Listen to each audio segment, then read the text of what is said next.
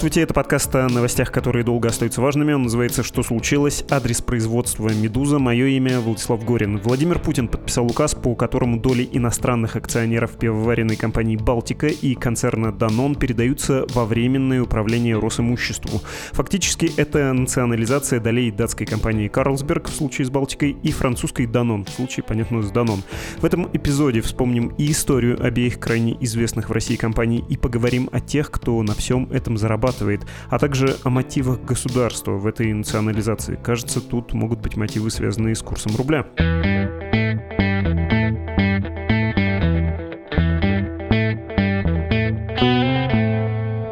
Спешу представить собеседников. Александра Прокопенко, приглашенный эксперт Центра Карнеги и Немецкого совета по международным делам. Привет. Привет. И Сергей Тепляков, корреспондент новой газеты «Европа». Привет, Сергей. Привет. С Александрой мы не так давно делали выпуск про зерновую сделку, актуализировала сейчас эта тема. Если кто-то пропустил и хочет разобраться, непременно послушайте. Александра великолепно все объяснила. А насчет тебя, Сергей, тоже хочется какой-то светской любезности. Хочу посоветовать твой текст про российских бизнесменов-бенефициаров войны. Думаю, что мы к нему еще придем. И что еще? Недавно новая газета «Европа» была признана нежелательной в Российской Федерации от нашей нежелательной медузу вашей солидарности сочувствия. Так, собственно, тема. О чем мы с вами говорим? О том, каким образом и кому уходят активы иностранных компаний в Российской Федерации, как это связано не только с желанием отдельных людей обогатиться, еще больше обогатиться, но еще и со стремлением государства сохранить занятость, производство, а также курс рубля. На месте есть и такой, судя по всему, мотив. Еще интересно, конечно, будет вспомнить о таких важных для постсоветской России компаниях, как Балтика и Данон. И можно я вас сперва несерьезно спрошу? Мы, конечно, повспоминаем и про то, как активы забираются, все вот это, но сперва хочется про Данон и Балтику. Вы помните, как первый раз э, попробовали их продукцию? Данон.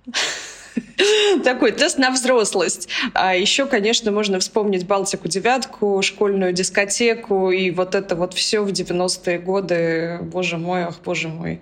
Ну, многие просто не знают, что они едят Данон, потому что многие такие, казалось бы, русские бренды, там типа русский квас. Он весь стилизован под русское, а это там оказывается Пепси или Данон. Так что, мне кажется, все мы пробовали. Да, Данон — это и Актимель, Активия, Растишка, Даниссимо, Простоквашино, и детские всякие типтемы, тоже корма.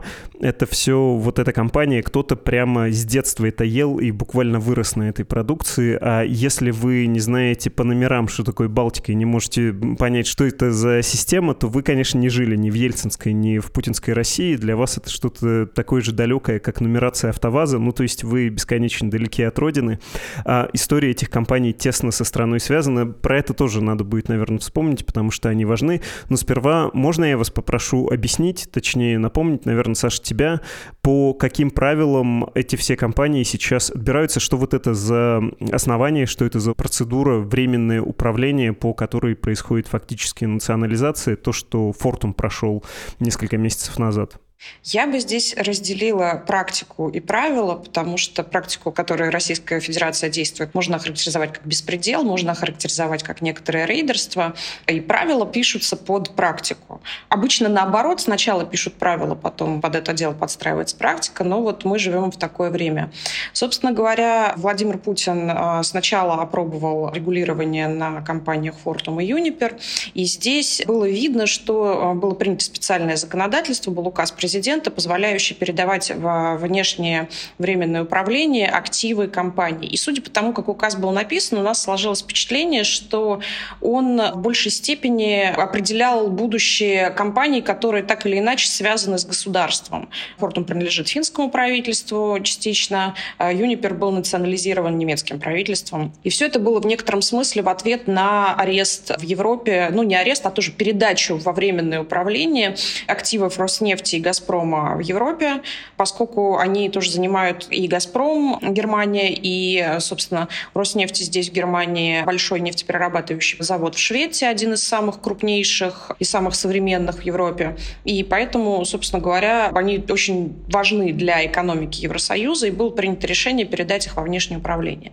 В этом смысле уже тогда было понятно, что, скорее всего, никакие активы никаких европейских компаний, даже так скажем, никаких компаний из списка недружественных стран в России больше не сохранны, и дальше будет только больше. Случаи с активами Данона и Карлсберга очень странно, потому что, ну, в общем, готовилась сделка, были уже покупатели, и это было очень неожиданно, и, судя по всему, есть какие-то интересанты в России получить эти активы. Я вот здесь, к сожалению, затрудняюсь сказать.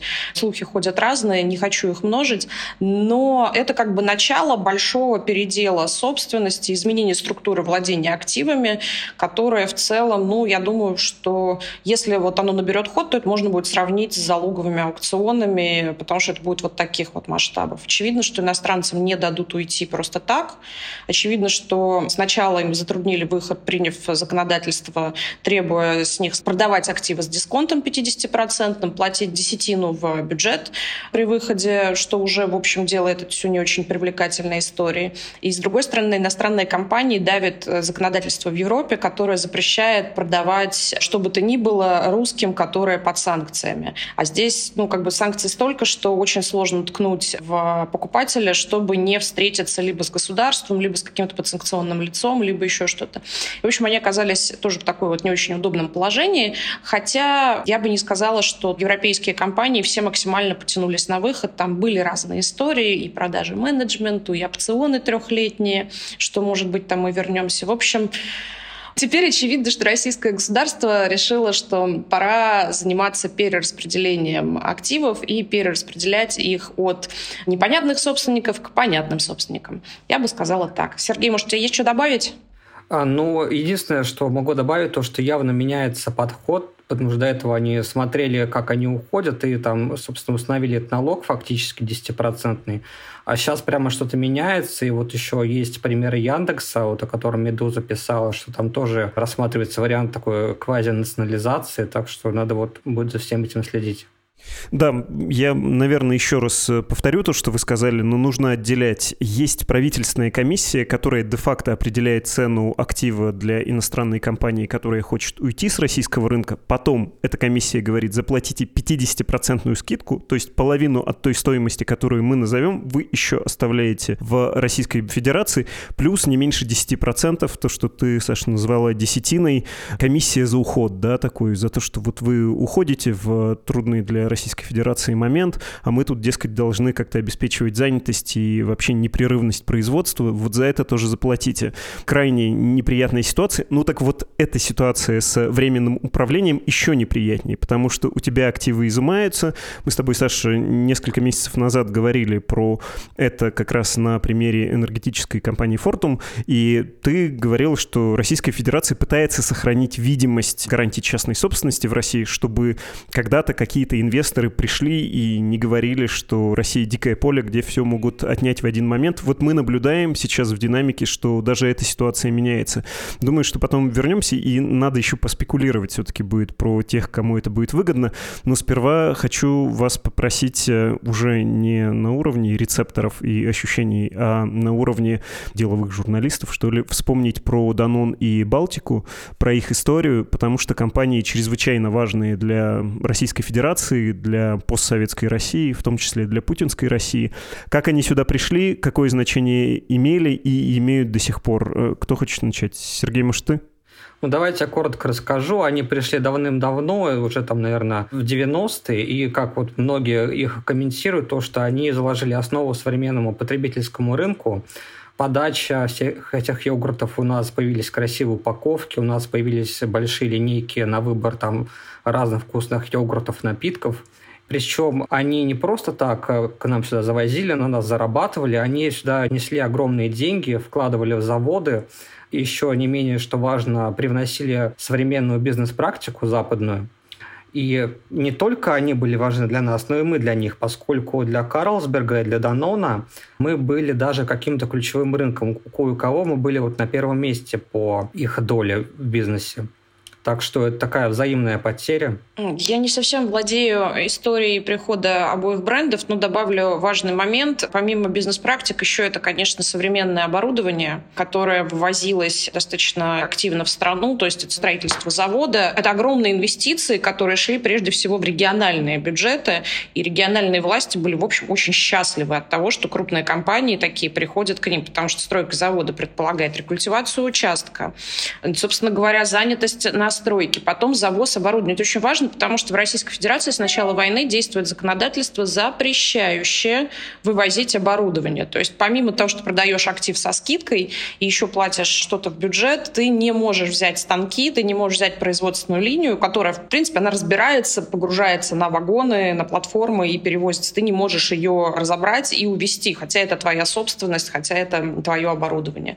Вот это вот тоже в случае из Данон, из э, Карлсберга налогом, это довольно существенная часть стоимости актива, вот это вот самое оборудование. Более того, я хочу сказать, что представители и Данон, и Карлсберг входили в различные общественные советы, и не только общественные, они входили. Был такой вот орган КСИИ как раз, Комитет по иностранным инвестициям, а, такой совещательный орган, а, с которым встречались и президент, и премьер, и собиралась комиссия, и вот в прежние годы, когда Россия была развернута к Западу, этому формату придавали довольно большое значение. И, собственно говоря, эти компании входили в органы управления всего этого дела. То есть они были не просто статистами на подобных встречах, а вполне активно инвестировали не только финансовые, но и интеллектуальные ресурсы в развитие пищевой отрасли России, в развитие рекламного рынка, потому что они во многом были крупными рекламодателями и для российского телевидения, и для российского рынка наружной рекламы. И это во многом еще были различные деньги на социальные проекты. То есть не просто как социальная ответственность бизнеса, но и это поддержка школ, это какие-то курсы, это просто какая-то инвестиция в какие-то активности на всех уровнях, включая муниципальный, что особенно важно для всякого рода отдаленных регионов. То есть они не только в Москве и в Петербурге вкладывались. Понятно, что сейчас новые собственники, видимо, продолжат вот эти практики, но очевидно, что это будет уже не так. А грозят ли вот разрывы технологических линий цепочек, я не знаю, не специалист, но как-то грустно, как-то нехорошо. То есть это были не злые компании, вот, которые несли добро и поступили с ним очень странно. Я, простите, что все время обращаюсь к этим компаниям. Мне кажется, что, во-первых, просто силы брендов э, и эмоции, которые мы испытывали, взаимодействуя с ними, довольно сильные. И, может быть, кто-то тосковал по уходу Макдональдса. Ну, Макдональдс не сравним ни с э, Даноном, ни с Карлсбергом в этом смысле, потому что в любом супермаркете или в любом даже магазине несовременного типа, да, ни в Магните ни в Пятерочке, которые очень высоко имеют проникновение в России, в Сельпо ты мог встретить эту продукцию, и ты знал, что это гарантия качества. Ты мог это любить, не любить, но это всегда было суперстабильное качество. И если вспоминать Данон, он пришел в Россию в начале 90-х, уже в середине начал инвестировать именно в производство в Российской Федерации. В начале 2010-х было большое слияние с Юнимилком, и после войны, собственно, да, вот этот поиск покупателей, который мы только что обсудили, чем закончился, но еще обсудим. А с Балтикой похожая история. Был, в общем, советский ленинградский пивзавод, который скандинавы привели в порядок, модернизировали, потом был Карлсберг, тоже, в общем, слияние, и после февраля 2022 года тоже объявление об уходе, поиск покупателей, тоже можем про это говорить, и вы про это сказали, хочется еще раз подчеркнуть. Западные технологии, бренды часто западные, иногда отечественные, вкус отечественный, кефир и сметана, да, в случае с Данон, ну или какой-то такой базовый лагерь в случае с Балтикой. И ты, Саша, кажется, про это сказала, что это еще создавало такую очень хорошую конкуренцию. Если вы не жили в 90-е, вы не знаете, как э, вот эти бывшие советские молокозаводы, приватизировавшись, тоже тянулись на самом деле за западным стандартом, тоже покупали линии производства, тоже была новая упаковка, новые продукты. Йогурт в стране появился, тем более фруктовый, в любое время года, а не просто вот эта вот стандартная бутылочка с разными крышечками, зелененькой, серебристой или там какой, да, при советской власти, что можно было кефир купить, э, ряженку, снежок и что, и молоко в одинаковых бутылках. Тут это была фантастика просто. Если вы не жили, вы не знаете, как это поменялось. Просто кваш, да. Да, маленькое дополнение. С точки зрения бизнеса, вот эти компании, несмотря на войну и кризис, они оставались прибыльными. Даже эту чистую прибыль увеличивали, поскольку некоторые конкуренты ушли с рынка, и они вот наоборот получили дополнительную даже там долю. Да, несколько цифр, я понимаю, что их на слух э, тяжело воспринимать, но, тем не менее, базовые какие-то. У Карлсберга, вот у этой империи из многих заводов пивных, в том числе с выдуманными чешскими брендами, типа «Житецкий гусь», который никакой не чешский, никакой легенды ни про какого гуся нет, это было больше четверти рынка пива российского. В случае с Данон, там, в районе 5-6, зависит от года процентов на рынке молочки, но при этом примерно 10% российских российский рынок приносил глобальному Данон, и если вы читали книжку Бег Бегбедера про рекламиста, вы знаете, да, что это за холдинг, у вас есть э, возможность получить ощущение, что это за международная корпорация, и как для нее, конечно, важна десятая часть была вот этого всего. Если говорить про важность этих игроков, как бы вы ее описали? Ну, то есть, насколько это важно для Российской Федерации? Если эти компании исчезают, то можно ли сказать, что это было бы грандиозным ударом, и тут государство как бы право сохраняет, да, это производство, эту занятость и прочее, прочее. Ну, я так скажу, что есть компании-символы, и эти компании были лидерами в своих сегментах и действительно очень важными символами того, что Россия встроена в глобальный мир, в процессы глобального разделения труда, что Россия интересна как рынок большим корпорациям, и они по-прежнему, там, несмотря на все трудности, сохраняли свое присутствие, в том числе там, потому что кормить людей — это важно. Здесь получается, что действительно Российская Федерация без дополнительных каких-то объявлений берет и уже готовящиеся к продаже активы согласованные. То есть это же все делается не за спиной Российской Федерации. Это очень важно. Компании достаточно прозрачно взаимодействуют. Ну, у них нет другого выбора. Они взаимодействуют с комиссией по инвестициям, они взаимодействуют со всеми подкомиссиями, они сообщают о готовности сделки, они показывают, кто у них покупатель. Это все для государства, там не всегда для журналистов, но для государства это супер прозрачный процесс, по крайней мере сейчас. Отталкиваясь от того, что Сергей сказал про хорошие цифры в период войны, а они хотели уйти вообще? Ну, то есть мы же знаем, что есть банки и компании, которые так хотят уйти, но все не уходит. Какой-нибудь Райфайзенбанк, да, можно вспомнить, все откладывает откладывает свой уход, и так здорово зарабатывает на том, что он вне санкционный, и что он может международные транзакции проводить, и на самом деле ему хорошо, да, или Бакарди и Абсолют, тексты про них можно прочитать на были, или Кока-Кола, они прекрасно зарабатывают, хотя говорят, уходим, уходим, вот сейчас еще чуть-чуть заработаем миллиардов и уйдем, и все не уходит. Было ли у них э, де-факто желание уйти? Я про Карлсберг и про Данон, конечно. Вступлюсь из Райфайзен не только эта банковская группа иностранная присутствует на российском рынке. И почему-то все помнят про Райфайзен, никто не помнит про Unicredit, никто не помнит про Интезу, никто не помнит... Нет, я могу всех поименовать, потому что очень-очень-очень обидно в этом смысле. И а, когда говорят о миллиардах на российском рынке, никто не упоминает, что на украинском рынке зарубежные, европейские, прежде всего, банки сейчас тоже зарабатывают невероятные деньги. Понятно, что рынки несопоставимы между собой, но для для чистоты и справедливости об этом нужно говорить. Мне сложно оценивать мотивы, хотели компании уходить или не хотели. Насколько я понимаю, в случае с Карлсбергом там точно готовилась сделка по продаже, и был покупатель, насколько я знаю.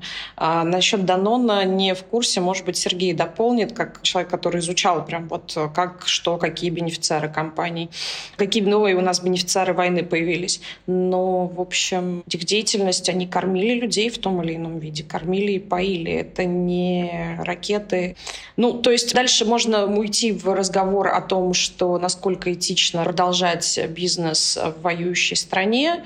Есть контраргумент, что и свернуть бизнес в воюющей стране не так просто. И мы об этом с тобой, Влад, говорили. Нельзя просто так взять, остановить предприятие, оставить людей без денег э, и сказать, все, я больше так не играю. Так не работает.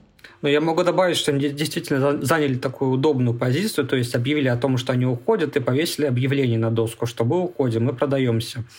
И кто-то вел активно переговоры, да, вот тот же Яндекс, да, как он мучается, сколько там уже было версий покупателей, то есть это реально сложно найти профильного инвестора, да, но при этом про Карлсберг мы точно знаем из данных СМИ, что они действительно ведут переговоры, то есть они просто в разной стадии. Я еще раз давай порекламирую материал, который вышел на новой газете «Европа». Он называется «Матушка, неужели мы это проглотим?» Это отсылка к Маргарите Симонян. Фраза, ставшая мемом, а, под заголовок «Российские бизнесмены за бесценок получили активы западных компаний на 3,5 триллиона рублей. Рейтинг главных предпринимателей-бенефициаров войны» от новой газеты «Европа». Михельсон и Потанин там называются как а, главные действующие лица. Вот глядя на этот список и глядя на саму саму механику.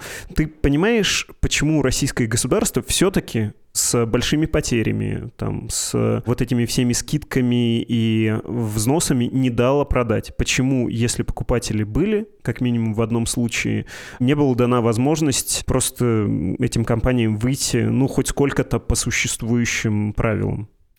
Ну, насколько я вижу, они на ходу меняют подход. То есть сначала была полтора года такая практика, Потом появился прецедент с Uniper и Fortum, но это отдельный разговор, потому что это была такая своеобразная месть, вполне себе зеркальная мера в ответ на заморозку и такой же, собственно, перевод активов Роснефти и Газпрома под внешнее управление в Германии. И вот то, что сейчас происходит, вот буквально вот на днях, это что-то новое, и мы еще до конца не понимаем, что происходит. Вот с какой целью они, например, взяли под внешнее управление Карлсберг и Данон? Кому они достанутся? Вот попозже мы узнаем, в зависимости от того, кому они достанутся, для чего они это делают. Но, по крайней мере, можно вспомнить, что подобные идеи лоббируют некоторые люди, известные в России, например, глава ВТБ Госбанка Андрей Костин, он говорит то, что не надо вот всем этим иностранцам платить хоть сколько-то, просто так же отжимаем, вот, якобы потому, что вот мы потеряли свои активы на Западе. И он еще то же самое сказал про Яндекс, так что, возможно, кто-то что-то пролоббировал. И мы вскоре узнаем, для кого. Я думаю, что конкретно в случае с этими двумя активами, видимо, появились какие-то желающие на них. Я говорю, слухи ходят разные, кто в чем заинтересован, тем более, что есть э, целый пласт людей, там, героев спецоперации. Мы уже знаем, что, например, чеченские предприниматели получили часть активов, по-моему, активы Оби и активы Старбакса, которые российские остались, теперь имеют национальных собственников. Я думаю, что здесь просто возникли какие-то желающие, какие-то интересанты. Но действительно есть некоторый тренд на то, чтобы иностранцы не уходили. Не в том смысле, что, ну, то есть если уходили, то уходили вот как есть. Что можете на себе унести, с тем и уходите. А все остальное можно оставить здесь, тем более, что механизм для этого вполне себе создан. То есть передача в управление Росимуществу — это что такое? То есть Росимущество берет в управление актив и дальше начинает что делать? Она его аудирует прежде всего. По итогам этого аудита, скорее всего, выйдет Росимущество и расскажет о том, что деятельность этого актива под управлением прежних собственников нанесла Российской Федерации ущерб, э, который исчисляется многими-многими-многими миллиардами денег. И, соответственно, стоимость этого актива уменьшается еще на сумму ущерба. То есть, таким образом, еще его, может быть, будут должны. То есть, ничего просто так не бывает. Ну, то есть, можно дальше порассуждать на тему, почему это происходит сейчас. И с моей точки зрения, это некоторая там новая итерация войны. Просто театр боевых действий с конкретного географического переместился в экономическое измерение. И ситуация на макроуровне такова, что в России не так много проектов сейчас, в которых крупные бизнесмены, у которых есть деньги, которые могут эти деньги припарковать.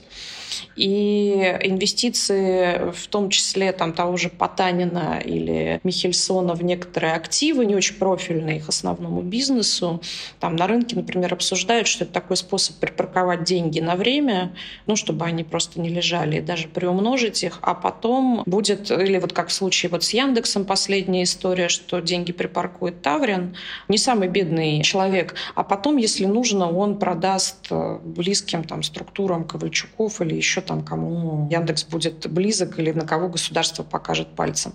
Поэтому я думаю, что это здесь просто совпало все вот в такое время. Проблема действительно в том, что с точки зрения оценки рисков есть такой blind spot в виде перечня стран, которые недружественные, потому что он регулируется подзаконным актом, он регулируется распоряжением правительства или постановлением правительства, но это тот тип подзаконного акта, который может быть принят достаточно кулуарно, без каких-либо общественных обсуждений так далее, что, по сути, открывает огромный простор для манипуляций такого рода изменениями. То есть, условно говоря, сегодня у нас эта страна дружественная, завтра недружественная. И поэтому с точки зрения риск-менеджмента корпораций арабского капитала, азиатского капитала, я бы вот поостереглась инвестировать в страну, где сегодня твоя страна дружественная и все с ней хорошо, а завтра ты просто просыпаешься утром и из новостей узнаешь, что твоя страна перестала быть дружественной, и, соответственно, все твои активы теперь имеют другую стоимость, у тебя другой кост на выход, и, в общем, с тобой может приключиться много всякого интересного.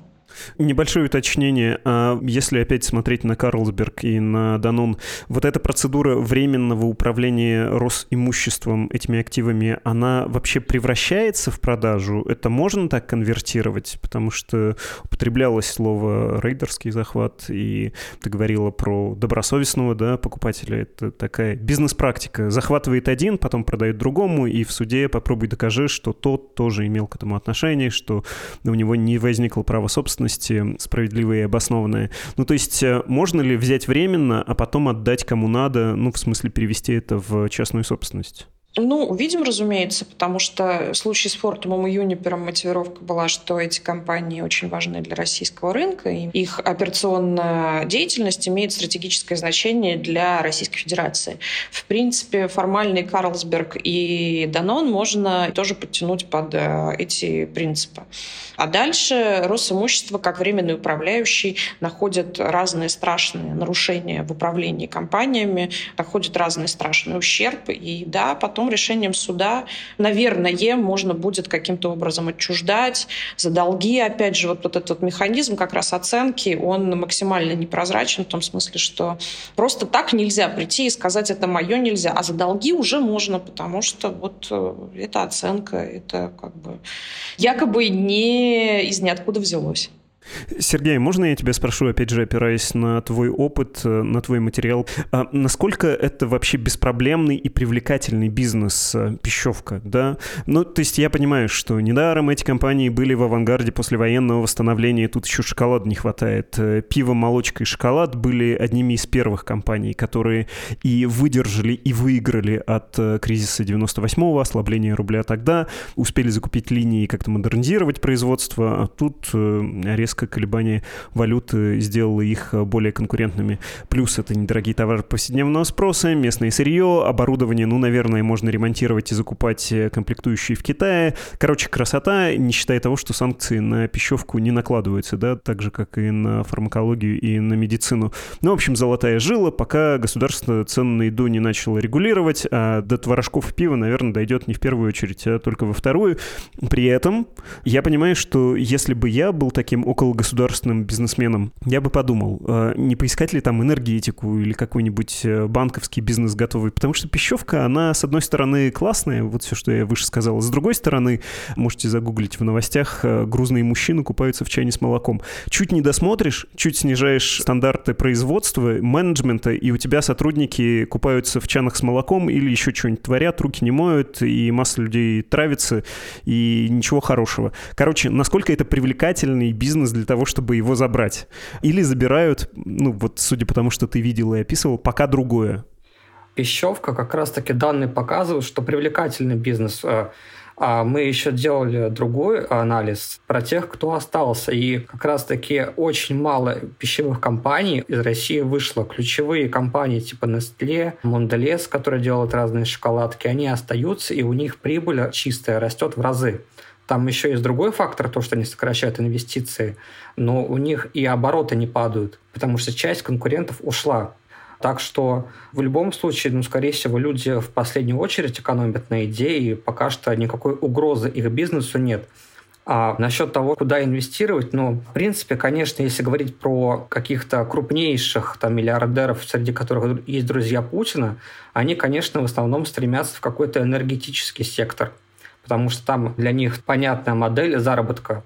Но и тут могут найтись какие-то энтузиасты, которые на этом попробуют заработать. Почему нет? Ну, то есть на данный момент это вполне стабильный бизнес, так что могут и его подобрать. Саш, ты брала, если была подругой Путина? Или сказала бы, можно мне чего-нибудь нефтяное?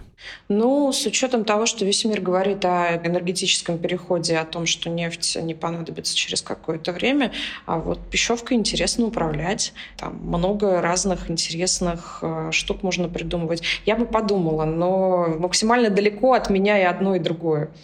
Э, хорошо, Сергей, тоже логика из твоего материала. У тебя там есть мысль, э, не помню, эксперт какой-то ее высказывает, вылетел из головы его имя. Прошу прощения. Тут э, логика такая, что раздача этих бизнесов от компаний, которые выходят из России, она имеет цель поддержать не только окружение Путина, но и чуть более широкий круг предпринимателей, чтобы подкрепить их лояльность, чтобы они были заинтересованы в происходящем. А когда Росимущество во временное управление управление берет, и кто-то это получит скорее вот по такой гибридной схеме, как э, друзья Путина получили контроль над э, государственными компаниями, да, вроде ты и не собственник, но всем управляешь э, в Роснефти, в Газпроме. Можно ли сделать смелый вывод, что вот такая форма изъятия этих компаний говорит о том, что в данном случае покупается лояльность кого-то внутри власти, кого-то приближенных, каких-то скорее чиновников, чем, ну, там, не знаю, Потанина и прочих? Ну, смотрите, если вот посмотреть, например, который у нас уже отработан, это изъятие Юнипера Фортум. И там как раз-таки отдали под временное управление людей из Роснефти, потому что, соответственно, у Роснефти отбирали активы в Германии. А вот кого здесь поставят руководителем, это как раз-таки вот главная интрига, результатом которой мы будем делать выводы о том, для чего начали отнимать уже новый формат бизнеса, который не причастен ни к чему. Потому что Uniper Fortum — это уже госкомпания Германии, получается, потому что она была там заранее национализирована еще Германией. А тут новый формат. И вот будем смотреть на результаты. Да, ну, поразительный предварительный вывод, что это какой-то принцип Талиона и пацанские понятия. Глаз за глаз, э, компания за компанию, по справедливости, а справедливость определяем мы. А ты когда, Саша, говорила про то, что вот сейчас посмотрим на практику и не будут ли инвесторы уходить с тем, что на них, я подумал, что еще один народный обычай, как это традиционный мусульманский развод. Три раза говоришь талак, не знаю, какое слово должно быть у российских чиновников, и жена уходит с тем, что на ней, поэтому лучше иметь на себе побольше драгоценностей ценностей. А, да, да, классные бизнес-практики в начале третьего десятилетия 21 века в Российской Федерации. Предлагаю обсудить еще один пункт. Боюсь, Саша, тебя придется мне пораспрашивать в первую очередь. Что насчет курса рубля? Я тут могу заглянуть в «Коммерсант». Он пишет, по словам источника издания, в инвестиционных кругах передача российских компаний «Данон» и «Карлсберг» Росимуществу может быть связана со стремлением российских властей помешать выводу за рубеж крупных сумм от продажи активов, что могло бы повлиять влиять на курс рубля. По его мнению, введение государственного управления сейчас может рассматриваться и в других структурах крупных иностранных компаний, продающих бизнес в РФ. Ну, то есть логика в том, что когда большая компания, несмотря на то, что актив она продает сильно дешевле, чем он был бы оценен рынком, тем более до войны, уходит, э, резко возрастает спрос в Российской Федерации на иностранную валюту, например, на доллары и на евро, и граждане РФ с удивлением видят э, на табло обменников суммы, ну, какие видят, собственно, сейчас, да, евро по 100 и больше больше? Никаких. Табло обменников Российской Федерации запрещены еще с прошлого кризиса. Центральный банк запретил табло обменников ровно для того, чтобы люди не переживали, ну и как-то не сильно беспокоились, когда случится очередной кризис, и вот когда вот эти вот цифры переписывались. Мы все это прекрасно помним. А источник коммерсанта смешал в кучу все. Коней, людей, мух, котлет, рубль, инфляцию и так далее. Давай попробуем разобраться. Действительно, если компания одномоментно продает актив, если компания продает валюту, а с учетом того, что у нас теперь рынок стал то, что называется тонкий, и любые крупные движения на российском рынке сразу отражаются на курсе рубля, действительно такие операции могут на курс рубля повлиять.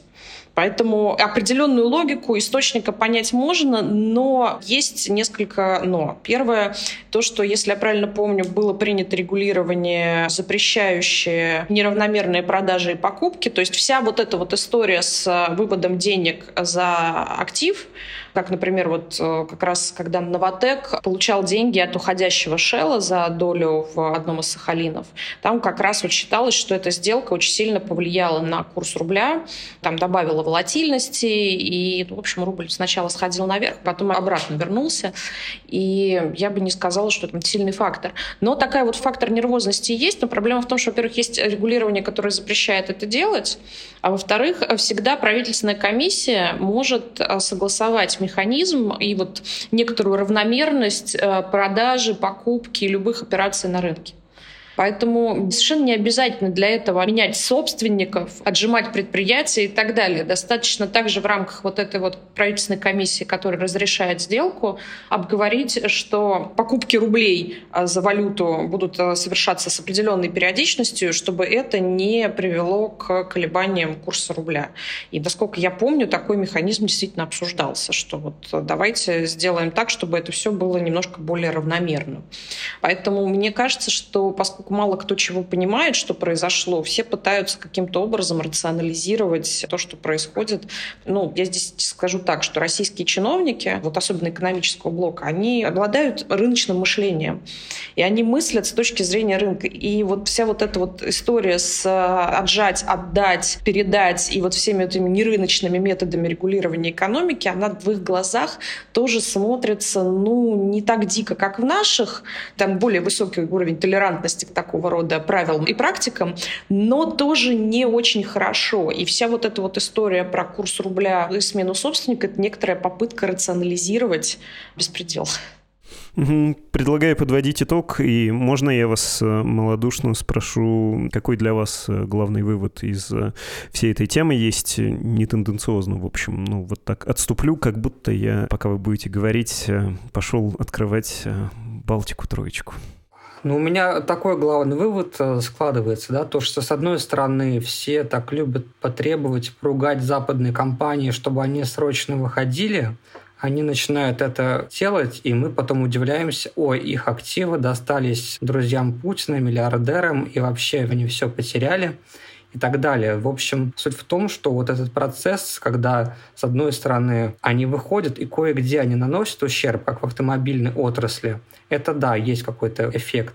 А с другой стороны, они выходят и действительно обогащают каких-то российских крупных игроков. Собственно, поэтому, например, глава Тотали, он и говорил, мы не уходим, потому что не хотим обогащать российских бизнесменов.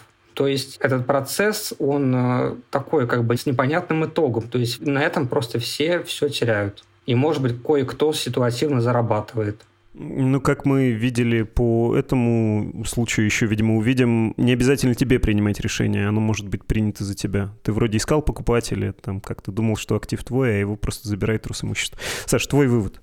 Очень не хочется в это верить, но, к сожалению, действительность там приносит все новые и новые подтверждения, что жертвой войны стал институт частной собственности, на котором а, там, справедливо это, несправедливо, это все другой разговор, на котором в том числе строилась современная Россия, потому что, как мы помним, частной собственности в СССР не было. И, что называется, еще не последние гвозди из этой конструкции изъяты, но их остается все меньше и меньше. То есть в России продолжается институциональный демонтаж, который ускорился из-за войны. Ну, то есть это как бы разные практики не очень рыночного смены собственников были и раньше, и они были не только в России, будем честными. Как бы для этого у нас есть целый юридический рынок, который живет и кормится различного рода способами, лазейками и так далее. Но вот так, чтобы вот так, как происходит сейчас, я бы сказала, что это вот идет демонтаж института. Медленно, верно, потому что институт большой, тугой, тяжелый, но его пытаются доломать. Понятно. Взгрустнули, испугались. Спасибо вам большое. Спасибо. Спасибо. Пока. Это были Александра Прокопенко, приглашенный эксперт Центра Карнеги и Немецкого совета по международным делам, и Сергей Тепляков, корреспондент «Новой газеты Европа». Несколько секунд передышки и будем читать письма, также прощаться.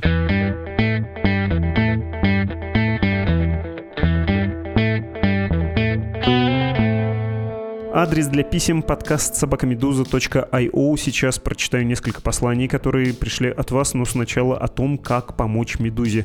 Звучит, конечно, как старая шутка из интернета с картинкой обложки какой-то старой советской книги «Как помочь больной скотине». Ну нет, не скотине, скотинке, родненькой. Текст, инструкция есть в описании к этому эпизоду. Он так и озаглавлен «Как помочь Медузе». Краткое содержание таково. Если у вас есть счет, движение по которому не сможет увидеть Российской Федерации, поддержите, пожалуйста, нас финансово. Раньше нас финансировали в основном жертвователи из России, но из-за репрессивных законов и западных санкций это все пошло прахом. Уехавшие россияне, граждане других стран — это сила, но пока недостаточная. К тому же они понемногу перестают жертвовать. Такова инерция, так действует рутина, она играет против нас. Хороший вариант, если вы находитесь в Российской Федерации, но у вас есть друг, родственник, знакомый в другой стране, вы можете попросить его или ее подписаться на регулярные пожертвования нам как бы за вас. Третье. Оставайтесь на связи с нашим изданием через приложение соцсети и email подписки. Ваше внимание то, ради чего мы все это делаем. Если еще не читали текст «Как помочь Медузе», прочтите, пожалуйста, сейчас. Ссылка, повторю, в описании. Ну и примите это как руководство к действию, иначе куда мы без вас. Теперь письма. Роберт написал. Очень понравился и показался полезным недавний выпуск с Никой Костенко, который к тому же был удивительно точным, как релакант. Полностью подтверждаю, что мнение отражены очень верно. Также хотел сказать, что мне очень нравятся ваши шутки в ходе беседы с гостями в рамках зачитывания писем и в рамках напоминаний о важности поддержания издания. Продолжайте в том же духе. Рад, дорогой Роберт, что мои шутки дурацкие вообще-то вам приходятся по вкусу. Лучший способ подружиться с кем-то — это смеяться над его шуточками. А если уж искренне, то вообще дружба навек. Так что уже чувствую к вам расположение. Ну, я гляжу, вы вторую стрелу запускаете в мое сердце. Так, вы пишете «принимайте порядка 100 долларов пожертвования более чем заслужили. Это побольше, чем обычно, потому что зацепили слова других слушателей о том, что они раньше поддерживали, а теперь не могут. Если не сложно, передайте в эфире им привет и скажите, что те, кто могут, в этот раз скидываются дорогому изданию за них. Ох ты, Роберт, спасибо большое и за меня, и за слушателей, которые хотели бы, но не могут поддержать наше издание. Конечно же, привет им от вас, а вам, я уверен, от них. Ничего себе, фантастика. Спасибо еще раз. А еще вы прислали мемы с волками 5 штук и продолжаете. А, предложу идею для обсуждения. Мы много слушаем про российскую экономику, но как думаете, было бы интересно слушателям узнать что-нибудь про глобальную экономику, риски рецессии? Было бы, уверен, что было бы, потому что всегда интересно страшное грядущее. Если будет какая-то зацепка в виде повода, да, было бы здорово сделать. И спасибо вам огромное еще раз. Не знаю, такое письмо поразительное. Я вот даже комплименты пропустил, но и то, каждый абзац в самое сердечко. Евгений написал тоже, кстати, о выпуске про релакантов. Решил написать после подкаста о настроениях россиян за границей. Не знаю, может мой случай настолько уникальный, или я какой-то слишком невнимательный, но не услышал там своих настроений. Ну вот, у вас с Робертом Евгения расходятся впечатления. Так, читаю дальше. Я живу за границей уже больше 10 месяцев, абсолютно один. Да, к счастью, с какой-никакой, но с удаленной работой. Но для меня дорого жить за границей, где хватает едва ли только на продукты, аренду квартиры и коммуналку, да и то приходится расходовать накопления. И жить одному грустно. Моей девушке пока не удалось приехать из-за работы и домашних животных. Знакомые у меня появились разве что на местном рынке, где покупаю овощи и мед. В целом люди относятся обычно, иногда даже принимают за своего. Но мой досуг только в компьютере. Подкасты «Медузы», игры, кино, монтаж видео и фото. Выбираюсь лишь иногда в супермаркет и так по мелочи. В России у меня каждую неделю был поход либо в кино, либо в театр или в антикафе, где множество мероприятий, лекций и тому подобное. А также абонемент в очень хороший фитнес-клуб, где я мог себе позволить даже личного тренера один раз в неделю. Мне было очень комфортно делать покупки в мобильных приложениях, получая огромные кэшбэки и бонусы. Обычные магазины для меня становились чем-то вроде ярмарок или музеев, где совсем не обязательно закупаться, потому что все необходимое принесут прямо к двери, причем еще и со скидкой. В общем, было много удобств и комфорта в России, если, разумеется, говорить об очень крупных городах. Только некоторые люди зачем-то полезли смотреть телевизор и верить в пропаганду, когда все преимущества были перед глазами. Достаточно было лишь не смотреть телевизор, не читать про властные СМИ и ходить на выборы, отдавая голос с умом, а не сидеть на диване и рассуждать, как все бесполезно. Например, у меня коллеги на работе не ходили на выборы с 2012 года, некоторые российские граждане испортили мир, к которому я в целом привык и приспособился. Да, я хотел бы вернуться, но куда возвращаться, какие планы строить в России? Я вижу огромную неопределенность, что еще может произойти сегодня или завтра, а что будет через год. К сожалению, власти РФ создали настолько некомфортный климат, что по сути лишили надежды на светлое будущее. Любые дорогие покупки, любые кредиты, любые серьезные отношения теперь огромный риск, и никто не знает, когда закончится это все. А потом будут еще и последствия. В краткосрочной перспективе бывшие военные с нарушенной психикой, озлобленные родственники погибших и некоторые люди, отравленные пропагандой и откатившиеся в средневековое мышление. Получается какая-то дилемма, в которой мне пока что тяжело найти золотую середину и легализоваться в новой стране не решаюсь, и прям не бегу покупать билет обратно. Скорее, я просто скучаю по прежним преимуществам, по своей девушке и родным. Но так или иначе, наверное, мне придется вернуться как минимум по финансовой причине. Если, конечно, не будет сделано с моей стороны кардинальных шагов закрепиться в новой стране, что видится мне очень сложным и на грани маловероятного. А еще у меня есть боязнь в пересечении границы РФ. Мол, пограничники будут задавать странные вопросы, почему я почти год жил за границей. По крайней мере, в чатах о таком пишут. Странно, что этот вопрос не обсудили в подкасте. Так, давайте по пунктам, дорогой Евгений. Тоже видел много сообщений про то, что пограничники действительно пристрастно разговаривают. Вопросы есть на границе, это, повторюсь, известно. Не приходится сомневаться, что и с вами, скорее всего, поговорят. Там еще, видимо, этим товарищам-особистам ввиду упавшего пассажира потока особенно нечем заняться. Ну и да, главное это, что у них есть бестолковый какой-то скрипт. Насколько мне известно, вопросы формальные, просто придется потратить на это время, ну и телефон почистить. А в самой беседе рискну вам посоветовать включайте увлеченного айтишника. Какая война? Вроде специальная военная операция, но вообще новости редко читаю, уезжал по личным причинам или там по работе. В общем, максимально экономные ответы давайте, чтобы меньше времени там провести. Вам убеждать никого не нужно, вы пропагандой или распропагандированием никаким не занимаетесь. Ваша задача поскорее закончить все это и уйти. Еще раз простите за этот непрошенный совет, вы, очевидно, и сами это все понимаете. Что касается вашего сценария и отличия от того, что исследовательница Ника Костенко зафиксирована, это совершенно нормально. Есть социология, а есть частные случаи. Насчет вашего возвращения в Россию, которую, как вы сами пишете, война, очевидно, уже поменяла. И еще поменяет. Очень понимаю ваши опасения. Здорово, что вы их обдумываете и что держите это в голове. Спасибо, что поделились. Роман написал нам тоже письмо. Дослушал до конца разговор с индологом. Мне этот подкаст не очень понравился. А мне понравился, дорогой Роман. Так, давайте к списку ваших претензий. Гальянов говорил, не умолкая. Владислав задавал хорошие вопросы на мало, надо было больше индолога останавливать. Ой, знаете, Роман, многим собеседник интереснее меня, и я часто слышу наоборот претензии, что тебе бы Горин помолчать. В этом случае, мне кажется, был цельный, отличный рассказ, и встревать не стоило. Я вообще это стараюсь делать только когда боюсь тишины на записи, чтобы заполнить как-то пространство. Ну а чем мне еще заполнить? С собой приходится, да? Тут встревать, э, повторяюсь, только портить. Ну и на мой вкус все было, наоборот, очень хорошо и интересно. Следующая ваша претензия. Интолог сказал, что Индия поддерживает отношения с Россией, потому что Россия может надавить на Китай. Хотелось бы, чтобы Владислав попросил больше деталей по этому поводу, чем надавить и куда. Роман, там, мне показалось, было, в общем, понятно сказано, что Российская Федерация представляется как важная сторона для Китая и как способ для Индии коммуницировать с Пекином, дополнительно влиять на его политику, но не в смысле надавить или быть каким-то яростным лоббистом, скорее посредником, как Лукашенко для Путина. Другая претензия. В какой-то момент Гальянов сказал, на Украине мелочь, а для специалиста не очень простительная. Нет, я считаю, что простительные оговорки бывают. Если вы не оговариваетесь и говорите всегда грамотно, завидую вам, я вот все время так делаю. Также Гальянов сказал, отношения Индии и Пакистана чем-то напоминают отношения Украины и России на 30-й минуте. Что такое? Если бы не было сейчас горячего конфликта, то, может быть, такое сравнение можно было бы как-то провести, но на сегодняшний день это большая ошибка так говорить, особенно специалисту.